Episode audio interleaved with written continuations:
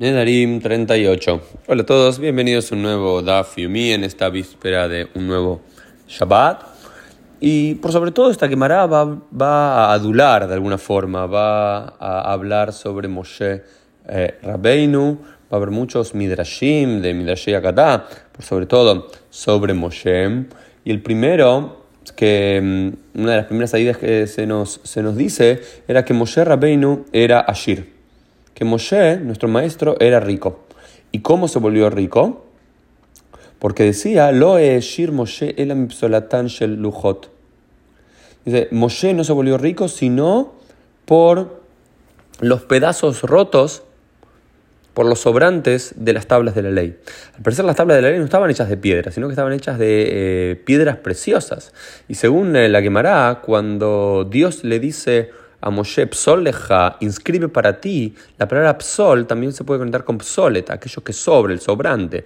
Entonces, lo que le dijo es, de la misma forma que tú tienes que inscribir para ti estas segundas tablas de la ley, también todo el sobrante de las primeras tablas de la ley que se rompió y ya no puede ser reutilizado y demás, con esas gemas van a ser para ti, Moshe. Por lo cual, Moshe se volvió rico a través de esto. Otra de las ideas interesantes que se nos dice, que dice, Lo nitna Torah el ale Moshe que en un comienzo la Torah no fue dada sino solo para Moshe para su propia simiente, no para todo el pueblo de Israel, dice acá eh, Rabiosi. Pero Moshe Tobat Israel, pero Moshe tuvo un buen ojo, tuvo un ojo generoso y se le entregó al pueblo de Israel. La Torah, según la Gemara, iba a ser solo propiedad de Moshe y luego Moshe se le entrega al pueblo de Israel por amor. De la misma forma, Rabhizda dice la misma idea, Bezot be Adonai y a mí, dice Moshe, en Deuteronomio 4, a mí Dios me ordenó la Torah. Le medgen para enseñarle a ustedes. Beotitziba, a mí me enseñó, dice la Gemara. ¿ah? A mí me ordenó, vean Irajem, y yo generosamente se la di a ustedes. De esta idea bastante interesante, dice la Gemara, es que eh, la Torah es de Torah, Tziva, Lanu, Moshe. Moshe nos dio, esta Torah, Moshe, Moshe, nos entregó esta Torah, pero fue por amor, no fue porque supuestamente la Torah iba a ser solo para Moshe y sus descendientes, pero Moshe la expande a todo el pueblo de Israel. Y también se nos dice que Moshe tenía cuatro grandes cualidades. Era Gibor, era fuerte, era Shir, era rico, era Ham, era sabio, era Nav y era humilde. ¿Sí? Y la presencia divina solo reposa sobre una persona que tiene estas cuatro cualidades como Moshe Rabbeinu. Tiene que ser fuerte y hablan que tenía una fortaleza por cómo pudo levantar las tablas de la ley, que eran muy pesadas, muy grandes y demás. En ese caso era Gibor en ese sentido y era Ashir, era rico. Y ya dijimos que era rico por el Psolatán, el Ha. Eh, también los sobrantes de las primeras tablas lo volvieron rico. Y también era Ham, ¿cómo sabemos? que era Jajam porque hay 50 medidas de sabiduría que caen en el mundo, nos dice la quemará. Y Moshe Rabbeinu fue el que más tuvo, tuvo 49.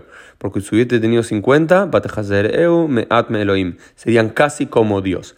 Entonces, es un poquito menos que Dios, tiene 49 y no 50. ¿Y cómo sabemos que es Anab? Porque la Torah lo dice, números 12.3, Beaish Moshe Anameot. Y, y Moshe era un hombre muy humilde.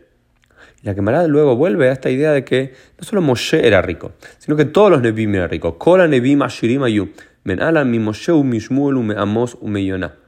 ¿De dónde aprendemos? Que todos los Nebim eran ricos por Moshe, por Shmuel, por Amos y por Yonah. Por Moshe sabemos que no tomó del pueblo de Israel ni siquiera un burro. Lo Hamor Echad Me'em Nasati. Digamos, era tan rico, tenía tanto dinero que nunca necesitó absolutamente nada. Y Shmuel, el profeta Shmuel, era tan pero tan rico, decía, Kol makom beitoimo, era tan pero tan rico que no rentaba cosas en un lugar, sino que cada lugar que iba, que visitaba, compraba una casa entera, compraba un departamento, compraba eh, siervos y esclavas, compraba todos los animales que necesitaba porque era así de tan rico. También sabemos que Amos era rico porque decía, Lo nabi anoji, velo ben nabi anoji, anoji kiboker anoji. Yo no soy ni profeta ni hijo de profetas, sino que me dedico a pastorear. Me dedico al mundo de ganadero y de ahí tengo toda mi riqueza. Y yo no entro a la profecía, dice Rashi, yo no entro a la profecía, dice Lona, vive, yo no entro a la profecía para enriquecerme, yo tengo plata de otro lado, yo no necesito esto. Y por último, Yonah, ¿de dónde sabemos que Yonah era rico? Dice Rabbi Yohanan, cuando pagó no pagó solamente su ticket para subir al Sfiná, para subir al barco y escaparse hacia Tarshish, hacia España, diríamos, sino que pagó el boleto de toda, de toda la gente para que inmediatamente lo puedan subir y para poder irse. y esto era mucho, pero mucho dinero. Ahí sabemos que todos los profetas eran ricos. Esto fue un poquito el Daf Yomi del día. Nos vemos Dios mediante en el día de mañana. Shabbat Shalom, un Meborach.